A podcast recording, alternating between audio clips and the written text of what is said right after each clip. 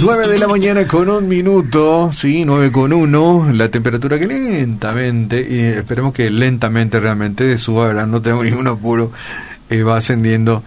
Ahorita tenemos eh, la última actualización de la Dirección de Meteorología, 21 grados con 8 décimas. Bueno, ya tenemos aquí en cabina radio el doctor Martín Eisen. ¿Qué tal, doctor? ¿Cómo estás? Muy buenos días. Muy buenos días, estimado Arnaldo. Eh, querida audiencia, un abrazo virtual desde acá. Bueno, mucho se habla de virtual, ¿verdad? Entonces, funcional, lo que sea, radial, un abrazo radial. Digital, ¿verdad? Digital, lo que sea, sí. Eh, estoy muy bien, muchas gracias. Gracias por recibirme siempre de forma tan amable acá en la cabina. Bienvenido, tu casa. Muchas felicidades a todo el equipo de Oedira por cumplir siempre con las normas sanitarias. También para aquellos que nos están viendo en Facebook se dan cuenta que el estimado señor Ah, Arnaldo sí, Folle está ahí con tapabocas ¿Quién y, yo porque tengo que usar el anteojo no puedo siempre digo que las dos Se nos cosas no van todo el ¿no? anteojo, sí. sí, sí, Es difícil usar anteojo y tapaboca. sí, pero bueno Eh, volvimos a, a la iglesia no sé Sí, si en sí, todos sí, lados eh, pero en, en- por fin se abrieron Santa Cena se abrió el templo en nuestra iglesia.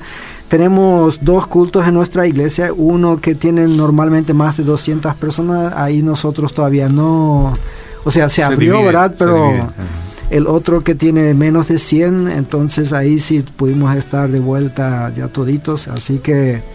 Y se dice que a partir de hoy en muchos colegios, escuché que no en todos, pero por lo menos los del tercero de, la, media, ¿verdad? sí. Eh, para tener un sentimiento de clausura de alguna manera Sí, emocional, sí, sentimental, más que académico, ¿verdad? Sí, creo que más pasa por ahí, ¿eh? Creo que sí. Lo emocional, Sí, sí. o... Porque ya creo que terminaron las clases. Y, sí, el tema es que realmente me dan lástima a esos chicos, que normalmente el último año es muy especial. Todos Sí. recordamos el último año de la secundaria, no importa cuántos años pasaron, ¿verdad? y ellos empezaron tanto especial, con el último primer día y todo eso, y después ya estaban así en el, en el offside el resto del año. Así que fuerza chicos, aquellos que nos están escuchando. Eh, estamos con ustedes de alguna manera, ¿verdad? queremos que ustedes realmente celebren y, y que sea un año, bueno, ob- obviamente va a ser inolvidado, ¿verdad? pero que sea también muy significativo para ustedes. Sí, a muchos le tocó este año, era pandémico, Sí, que vino a cambiar sí. nuestra vida. Sí, y, y bueno, el, la pandemia, eh, la cuarentena ha cambiado muchas cosas. En el fútbol estamos atrasados en cuanto a fechas. Sí. Y recién me llegó la noticia acá del experto Arnaldo que el torneo eh, había sido que se juega una rueda, rueda nomás. más, Entonces, eh, bueno. Eh, hay, hay cambios todos los días, hay cosas. El lunes pasado nosotros acá dijimos que probablemente Garnero no iba a seguirme. En el minuto que salí de acá de la radio, ahí se confirmó la noticia de Sí. que no seguía. Sí. Pero yo ya no podía volver y decir, bueno, ahora ya tenemos la noticia. Mientras tanto, ya todos saben. Eh, como hincha moderado de Olimpia, no estoy de acuerdo con esas decisiones de quitar un técnico muy exitoso después de algunos partidos no tan buenos.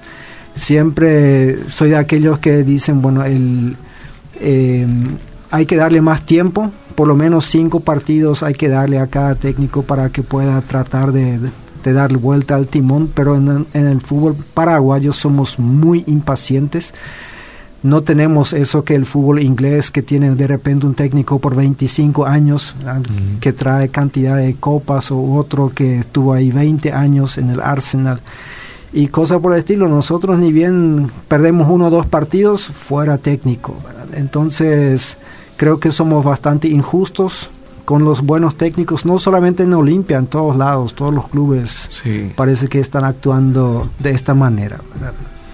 Y, de, y bueno, parece que el técnico, la mayoría dicen que saben que así funcionan las cosas. Eh, las entrevistas que yo leí ahí con Garnero y su equipo dijeron, bueno, eh, siempre los técnicos son hijos de los resultados. Sí. ¿verdad? Cuando los resultados son buenos, hay muchos padres, pero cuando Sí. son malos, ¿verdad? hay solamente uno y, y a ese Sí. hay que quitarle. Yo Entonces, tengo una, una, una duda. de que si un técnico está dos años eh, dirigiendo un equipo no hay así un desgaste, así como que como que ya empieza a, a, rodar lo que es la rutina y bueno, yo me gustaría saber eso. Eh, seguramente hay de eso, ¿verdad? Pero siempre me pregunto, entonces, ¿cómo Sir Alex Ferguson se quedó 25 años en el Manchester United conquistando tantas, tantas copas, ¿verdad? Eh, Sí, el, el que dijo que era muy desgastante es el Pep Guardiola, ahí en Barcelona después de cuatro años, digo, no puedo más, porque todos los años tenés que ganar tres copas por lo menos. viajar, ir, venir. Eh, sí, o sea, más esos, aún allá. esos clubes que piensan que solamente pueden estar en primer lugar y no hay nada más que el primer lugar, ahí es, es, muy estresante. Es muy estresante. Pero bueno, eh, si vamos al fútbol nacional, eh, acaban los resultados. Eh, Nacional y el 12 de octubre empataron uno a uno. ¿Sabes? Eh, hubo muchos expulsados esa fecha. Hay, por ejemplo, o sea, cinco expulsados en total en 1, 2, 3, 4, 5 partidos. Ahí entre Nacional y el 12 fueron expulsados Edgardo Orsusa de Nacional y Mateo Gamarra del 12. Este Edgardo Orsusa no tuvo un buen día porque primeramente marcó el gol, un gol en contra para el otro equipo y uh. terminó expulsado después. Así que no, no, fue su día. No era su día. General Díaz en su cancha perdió contra Luque, contra el Esportivo Luqueño 1 a 0. Felicidades, Miki. El Cerro Porteño le ganó 1 a 0 a Libertad. Ahí fue expulsado Adrián Martínez de Libertad. River le ganó 1 a 0 a Guaraní. Ahí fueron expulsados Richard Salinas de River y Rodrigo Fernández de Guaraní. Olimpia le ganó 3 a 1 a San Lorenzo y le desplazó ahí de un lugar en la tabla y subió Olimpia de esta manera. Eh, Sol de América y Guaireña juegan hoy su partido, entonces la tabla provisoria, porque todavía no jugó Sol de América que tiene buenas posibilidades de mantener la punta, pero por ahora Cerro Porteño, el actual campeón, está en la cima con 7 puntos después de 3 partidos, 12 de octubre también 7 puntos, esos son los dos punteros temporales. Sol de América tiene 6, si gana hoy sube a 9 y es el único puntero y Luque, Luque tiene 6, Olimpia 4 y San Lorenzo 4 puntos después de tres partidos, que no es tan bueno, pero los olimpistas estamos felices con, que por fin se logró una victoria en el campeonato. Vamos a cruzando el charco y vamos a Europa. Ahí yéndonos a España, el Real Madrid, que anda bastante bien, le ganó 4 a 1 al modesto Huesca. Eh, con dos goles de Karim Benzema, el francés, el bueno, en el fútbol, si alguien juega bien 10 años, ya se le llama el eterno, ¿verdad? el eterno Karim Benzema. Eh, el Atlético de Madrid de visitante le ganó 3 a 1 al Osasuno y, y el Barcelona apenas un empate 1 a 1 contra el también modesto Alavés incluso jugando a la vez con 10 hombres solamente. Está de brazos caído parece. Eh, a mí me da la impresión que Messi le está dando un mensaje al Barcelona, mm. porque él quiso irse antes de la temporada y ellos no le permitieron por su contrato, entonces está jugando a media máquina. o sea, el presidente se fue, ya renunció el presidente. Y sí, la presión era muy grande, pero el daño está hecho, o sea, Messi por lo visto no tiene grandes intenciones de, hacer mucho esfuerzo. No está por primera vez entre los siete goleadores del campeonato, no aparece Messi y eso nunca sucedió antes en sus años que jugó, ni entre los siete asistentes, o sea, así se le llama al que da el pase gol, ni ahí él está, Entonces, cuando hay un penal, sí, lo mete, Pero más que eso, Sí hace algunas jugadas, pero no es que él se pone el equipo al hombro, no, no, no. Parece que está, así como dijiste, brazos, caídos. Entonces la tabla en, en, la Liga Española está con el sorprendente, la Real Sociedad, 17 puntos en 8 partidos, único puntero. Seguido muy de cerca del Real Madrid, que tiene 16 puntos, pero en 7 partidos, o sea, tiene un partido pendiente, podría ocupar la punta si gana este. Después está el Atlético Madrid y el Cádiz con 14 y sigue eh, o bajó otra vez al duodécimo lugar el Barcelona con apenas 8 puntos en 6 partidos preocupante para muchos barcelonistas, hinchas del Barcelona. Si vamos a Inglaterra, hay los equipos así llamados grandes. El Manchester United en su casa perdió 1 a 0 contra el Arsenal. El Liverpool ganó 2 a 1 al West Ham y el Sheffield United perdió en su cancha 0 a 1 contra el Manchester City y el Chelsea también ganó 3 a 0 al Burnley de visitante, ganó el Chelsea. Entonces ahí la, la, tabla está con el Liverpool que ocupa por primera vez la punta en este año, o sea, en este torneo otra vez. Es el campeón actual, pero volvió ahora a la punta con 16 puntos con después de 7 partidos. El Tottenham está en segundo lugar con 14 y el Everton que hasta el domingo pasado eh, dominaba la tabla, ahora está en tercer lugar con 13 puntos porque perdió su encuentro. Bundesliga alemana. los dos grandes que estamos siguiendo un poco de cerca, ambos ganaron de visitante. El Borussia Dortmund le ganó 2 a 0 al Arminia y el Bayern Múnich 2 a 1 al Köln, Colonia el equipo que subió de segunda división está de vuelta en la primera. Entonces ahora el Bayern Múnich recuperó el liderato. Ambos, bueno, ambos equipos están en punta con 15 puntos después de 6 partidos. El Leipzig que hasta el lunes pasado era el líder, ahora está en tercer lugar. Y de ahí vamos a Italia donde el Milan de Zlatan Ibrahimovic le ganó 2 a 1 de visitante al Udinese, otra vez con un gol de Zlatan. Este hombre de 39 años es el goleador de la liga italiana. Es impresionante la fuerza que tiene, el estado físico que tiene. Eh, bueno, acá nosotros diríamos tiene la misma edad que Roque, pero eh, está, bueno, Roque también marcó un gol ayer, ¿verdad? Eh, siendo, siendo goleador a los 39 años en una liga tan competitiva, como la italiana, es, es todo un logro. Ese sueco parece que ya para mucho todavía. Y en la Juventus reapareció Cristiano Ronaldo después de su diagnóstico del COVID, que le tuvo alejado eh, dos semanas de las canchas, marcó dos goles y la Juve le ganó visitante al modesto y novato Spezia 4 a 1 y la tabla queda así que el Milan tiene 16 puntos después de 6 partidos. El Sassuolo sorprende a todos, está en segundo lugar con 14 y después viene la Juventus y el Atlanta con 12 puntos. Muy bien, eso en cuanto a fútbol fue todo. Pero cuando nosotros hablamos de cielo y tierra, un programa que se llama así, la mayoría de las personas asumen de que, bueno, la tierra es el fútbol y el cielo es lo que viene después de la Biblia. Eh, siempre hay personas que me preguntan sobre otros temas que también tienen que ver con la tierra y de alguna manera eh, se entrelazan con el cielo y, voy a tocar algunos temas en lo que resta del mes Hoy quiero hablar de las elecciones en los Estados Unidos que se hacen mañana. Entonces, de repente alguien se pregunta, bueno, ¿eso qué tiene que ver con nuestras, con nuestro país? Bueno, yo creo que tiene bastante que ver. estoy casi seguro que mucha gente no va, no va a estar muy satisfecha hoy con mis opiniones, pero voy a tratar de argumentar. Eh,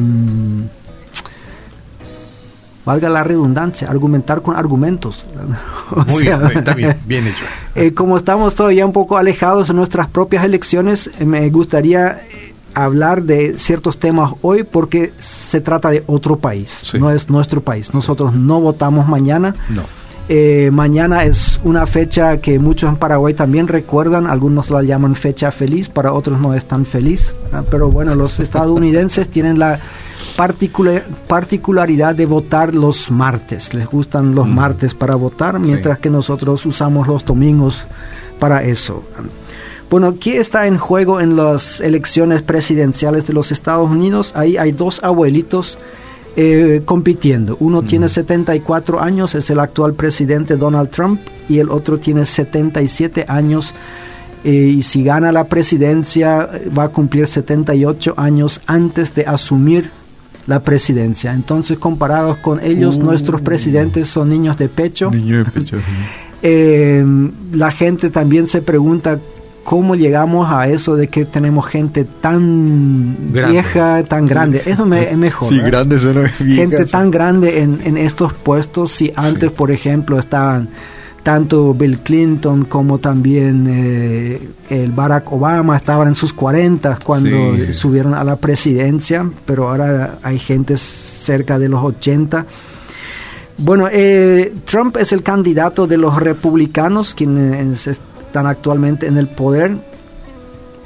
Eh, los republicanos históricamente están en contra del aborto. Trump particularmente está en contra del matrimonio de homosexuales. Menciono estos dos casos porque eso es lo que normalmente apela a los votantes evangélicos cristianos. O sea, y mucha gente en base a esas dos cosas dice que Trump es un presidente cristiano o que los cristianos tienen que votarle a él. Pero hay que decir también que está en contra de la inmigración en los Estados Unidos. Eh, ha enviado mucha gente de vuelta. Em, hay mucha gente en, en los límites, en la frontera con México que no puede ingresar a los Estados Unidos hay campos de refugiados que cuyas condiciones son casi peores que en Siria y Libia ahí porque no se permite el ingreso eh, ha empezado a construir un muro tan grande que el muro de Berlín parece un juguete en contra de esto, o sea, no quiere tener a gente extranjera en los Estados Unidos. Eh, no le gustan los pobres, en su mentalidad la gente que es pobre es pobre por culpa propia, no por el sistema. Está a favor de las armas en manos de civiles, o sea que cada persona pueda comprar y tener las armas que quiera. Eh, dicho sea paso, es un derecho en la Constitución Nacional. Bueno, hubo una adenda a la Constitución en cierto momento de que cada estadounidense tiene el derecho de tener armas y de portarlas, cosa que en nuestro país gracias a Dios es muy, muy diferente. Sí. Pero eso también ha llevado a que en, los Estados Unidos, más que en cualquier otro país, tenemos estos tiroteos masivos en las escuelas, en conciertos y en otros lados, donde alguna persona por A o B motivos, a veces por, eh, bueno, no sé si decir locura propia, pero em, por algún motivo algunos se enojan con su jefe, con la novia o con quien sea y dicen, bueno, eh, se van a recordar de mí y se hacen recordar de esta manera. Él está a favor de los multimillonarios, o sea, cuando él subió al poder, él hizo una reforma de, impuestos que le benefició eh, casi exclusivamente a los super ricos, o sea, que ya no estaban pagando muchos impuestos, ahora pagan mucho menos después de aquella reforma. Eh, él apoya a varios gobiernos acusados de violaciones contra los derechos humanos, tanto en África como en Asia. Em, es notoriamente mentiroso. Em, hay dos conteos independientes, uno de un eh, periodista canadiense, o sea, que no tiene arte ni parte en los Estados Unidos, que contó que hasta el día de ayer eh, Trump, siendo presidente de los Estados Unidos, contó nueve mil mentiras. Y el Washington Post, que es un, diario muy reconocido en los Estados Unidos, dice que son 20 mil, pero eh, ellos incluyen también aquellas indicaciones, como ellos lo dicen en inglés, misleading, o sea, que te llevan a un camino pensar tal cosa, aunque no es una mentira directa, pero te hace pensar algo equivocado pero lo que sea, aunque sea nueve mil mentiras, eso es mucho para un presidente en cuatro años. Recordemos que Bill Clinton casi perdió la presidencia por contar una una mentira. Muy, una mentira, pero muy evidente al mm, final, ¿verdad? Y la gente se rascó las vestiduras. Hoy en día con Trump simplemente se ríen cuando eh, por un tiempo se trató de publicar las mentiras, pero después la gente ya... ya no le hacía caso. Algunos no le hacen caso, algunos le creen todo. Un presidente muy arrogante, orgulloso, que se atribuye a él las cosas buenas y las cosas no tan buenas todas a sus enemigos. Muy inmoral, eh, se divorció, o sea, la primera esposa engañó con la segunda, la segunda esposa la engañó con la tercera, la tercera la engañó con actrices eh, de la industria porno y de otras cosas que eh, se sabe y en donde se pagó el, eh, dinero de silencio, se lo dice en inglés, que es una forma legal en los Estados Unidos, o sea, tener un, un contrato legal de que vos no puedes contar lo que hiciste con el presidente porque recibiste tal suma de dinero. Eh, ahora, en las últimas semanas también se descubrió que él no pagó impuestos en los últimos 15 años. De los últimos 15 años, varios años no pagó nada de impuestos, simplemente diciendo que no tuvo ninguna ganancia, a pesar de ser el presidente más rico de los Estados Unidos. Eh, en la historia se calcula que tiene 6 mil millones de dólares. Eh, hay gente que tiene más, pero entre los presidentes es el, es el más rico. en varios años él pagó menos de 2 mil dólares de impuestos y eso es menos de lo que un trabajador de la calle está pagando. O sea, una persona con salario mínimo paga más de lo que el presidente estuvo pagando. 2 mil dólares, no es nada. Eh, bueno, ¿quién es el contrayente? Es eh, Joe Biden, que fue vicepresidente de Barack Obama. Tampoco es un angelito. Eh, algunos que esperan ahora, bueno, Martín ahora le va a elogiar a este candidato, va a decir este... de izquierda, este, Martín. Sí, que Martín es de izquierda, lo que sea, ¿verdad? Bueno, de Biden hay que decir que tanto él como su partido, el Partido Demócrata, tradicionalmente están a favor del aborto. Bueno, ellos no lo van a decir así, van a decir que están a favor de la elección. Eso siempre no se dice que están a favor del aborto, sino de, la, muerte. elección que la mujer puede hacer eh, si quiere tener el bebé o no, o como ellos suelen decir, sobre su propio cuerpo. Bueno, yo respetuosamente disiento con eso porque el cuerpo del bebé, desde mi punto de vista... El que se destruye, ¿verdad? No, destruye su cuerpo. Así mismo, sí.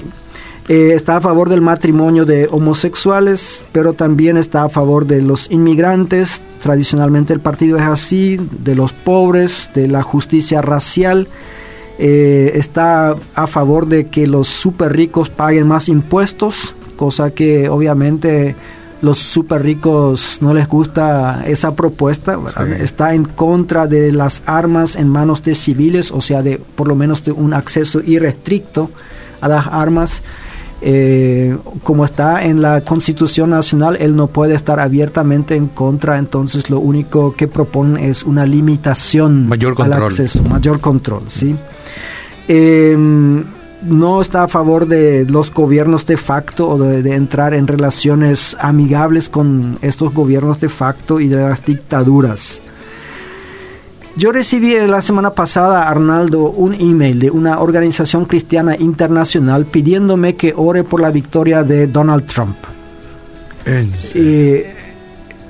Y bueno, yo me hice la pregunta y si yo recibí este email, probablemente muchos cristianos en todo el mundo lo, habrán recibido. ¿Por qué es tan importante para este grupo y probablemente algunos otros que Donald Trump vuelva a ganar la presidencia en los Estados Unidos? Bueno, hay dos temas que Donald Trump también sabe explotar muy bien porque sabe que ahí el corazón de los cristianos y particularmente de los evangélicos es muy sensible, que es el aborto y el famoso matrimonio gay, el matrimonio de los homosexuales. Entonces él sabe que mientras él está en contra de estas dos cosas, los evangélicos especialmente, y voy a usar un término un poco fuerte porque somos un poco ingenuos, eh, le van a votar, le van a perdonar todo el resto, le van a perdonar las mentiras, le van a perdonar su inmoralidad, eh, le van a perdonar su corrupción, eh, todo el resto no nos importa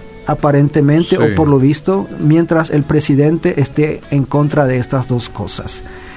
Eh, yo creo que los cristianos debemos pensar en más cosas que solamente estas dos cosas. O sea, más amplio. abiertamente y que conste, yo me declaro en contra del aborto.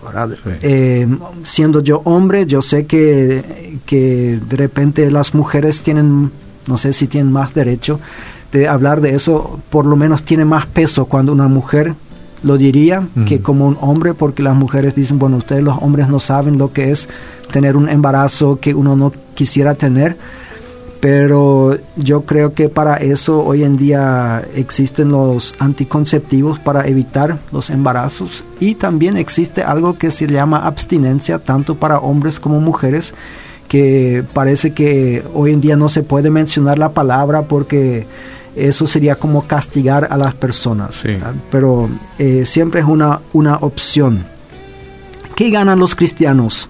con la victoria de Trump. Si Trump gana mañana, ¿qué es lo que los cristianos ganan? Bueno, ahí tienen cuatro años más en el lugar más poderoso del mundo eh, o del país más poderoso a un presidente que tiene en su agenda lo mismo que ellos tienen, o sea, restringir el acceso al aborto y de alguna manera el matrimonio gay. Ahora yo me pregunto si una persona que quiere abortar realmente no aborta porque está el presidente Trump ahí o simplemente se va a México o a cualquier otro país en donde los mm. abortos son mucho más baratos y lo hace igual. Yo me pregunto cuántos cuántas parejas homosexuales se separan porque dicen, ah, la ley dice que no somos matrimonio, entonces vamos a dejarnos nomás mm. y, y vamos a irnos a una vida heterosexual. Bueno, eh, yo sospecho que ninguna pareja no le va a importar si está la ley a favor de ellos o no. Obviamente quieren tener un matrimonio. Eh, yo estoy en contra de que eso se llame matrimonio. Yo no estoy en contra de los de las personas homosexuales. Si quieren tener una unión civil, eh, yo creo que la legislación de cada país tiene que encontrar una forma para llamarlo de alguna manera pero el matrimonio debería ser reservado para un hombre y una mujer, en mi opinión, y eso en base a la palabra matrimonio que tiene que ver con la matriz y todo eso de que ahí se puede procrear hijos. Eso es mi opinión. Ahora, ¿qué pierden los cristianos con la victoria de Trump? ¿Pueden perder en algo? Y yo creo que sí, tienen bastante que perder. Y en primer lugar, su reputación eh, a veces se lo llama una victoria pírrica. ¿Qué es una victoria pírrica?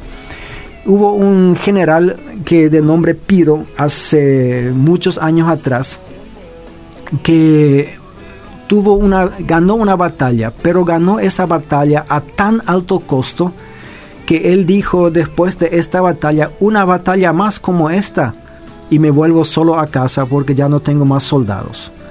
Entonces, en mi opinión, eh, la reputación de los cristianos en los Estados Unidos ha sufrido mucho en los últimos cuatro años y va a sufrir más todavía. Em, cuando, cuando nosotros, o sea, el mundo entiende que nosotros los evangélicos, bueno, no voy a decir nosotros los evangélicos, los evangélicos en Estados Unidos son pro-Trump entonces ellos piensan que los cristianos en general están a favor de la guerra, están a favor de las ejecuciones, de la pena capital, que Trump, dicho sea, pasos, uno de los mm, que, que abogan por eso, que los cristianos estamos a favor de que la gente porte armas, que los cristianos odiamos a las otras razas y odiamos a los a la gente de otra orientación sexual y una cantidad de cosas más. ¿verdad? Entonces es una victoria pírrica, o sea, es una victoria, pero que no te va a durar mucho tiempo, porque vas a perder más al final de lo que vas a ganar. Con eso yo no estoy diciendo que voten a Biden, eh, no me gusta Biden tampoco, en, Paraguay, gracias a Dios, siempre tenemos más candidatos que solamente dos. En Estados Unidos, yo no sé si ellos tienen opciones, otras opciones, pero nosotros en Paraguay hay algunas cosas que son mejores. Normalmente tenemos como cinco candidatos, aunque dos son los que se llevan casi todos los votos, pero siempre hay otras opciones. Yo quiero mencionar dos versículos, uno en Proverbios 22, uno que dice, más vale el buen hombre que las muchas riquezas y la buena fama vale más que la plata y el oro. Eso es Proverbios 22.1. Y en Santiago capítulo 2, del versículo 5 en adelante, quiero leer eso. Dice, escuchen mis queridos hermanos, no ha escogido Dios a los que son pobres según el mundo para que sean ricos en la fe y hereden el reino que prometió a quienes lo aman. Pero ustedes han menospreciado al pobre. ¿No son los ricos quienes los explotan a ustedes y los arrastran ante los tribunales? ¿No son ellos los que blasfeman el buen nombre de aquel a quien ustedes pertenecen?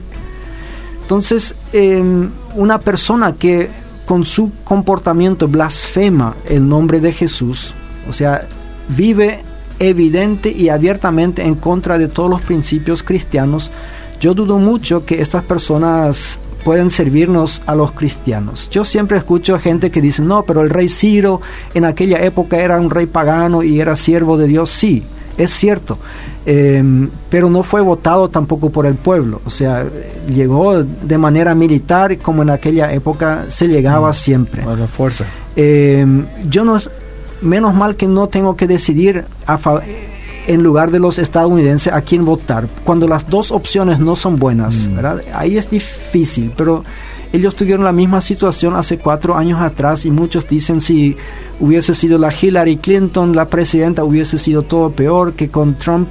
Y bueno, eh, yo me pregunto cómo un país tan grande, con tantas opciones, justamente llega a tener dos candidatos notoriamente indeseables desde el punto de vista bíblico. Lo único que yo le quiero decir a la audiencia es que tratemos de cuidarnos, de no interpretarnos, este es el candidato de Dios, este es el candidato bíblico. Miremos el contexto completo eh, y también quiero decirnos a, todos nosotros, la próxima vez que llamemos a una marcha contra el matrimonio gay, ¿por qué no llamamos una marcha contra la pobreza? La Biblia habla mucho más de la justicia social, de la justicia económica, que, que de los gays o de los homosexuales. Pero parece que eso no nos importa. Eh, la pobreza que existe en el país, la desigualdad en la educación. Mm. Eh, hay tantas cosas que a los cristianos deberían preocuparnos, que a Dios le preocupan, que a Jesús le preocupaban, pero nosotros elegimos dos y estos son nuestros grandes enemigos. Bueno, eh, si me das un minuto porque acá llegaron em, preguntas. Y la Embajada de Estados Unidos en Jerusalén. Bueno, eh, a mí particularmente no me importa mucho en dónde se pone la, embajada, cada país tiene el derecho. Eh, de ponerlo ahí donde quieren. Obviamente hay algunas personas que ven el cumplimiento de las profecías, eh, en, en, donde se ubican las, las embajadas. Eh, Dios le va a bendecir a los Estados Unidos por mudar su embajada de Tel Aviv, que es oficialmente la capital de, Israel, a Jerusalén yo no sé, tampoco sé eh, si le va a castigar a un país que mantiene su embajada en, Tel Aviv.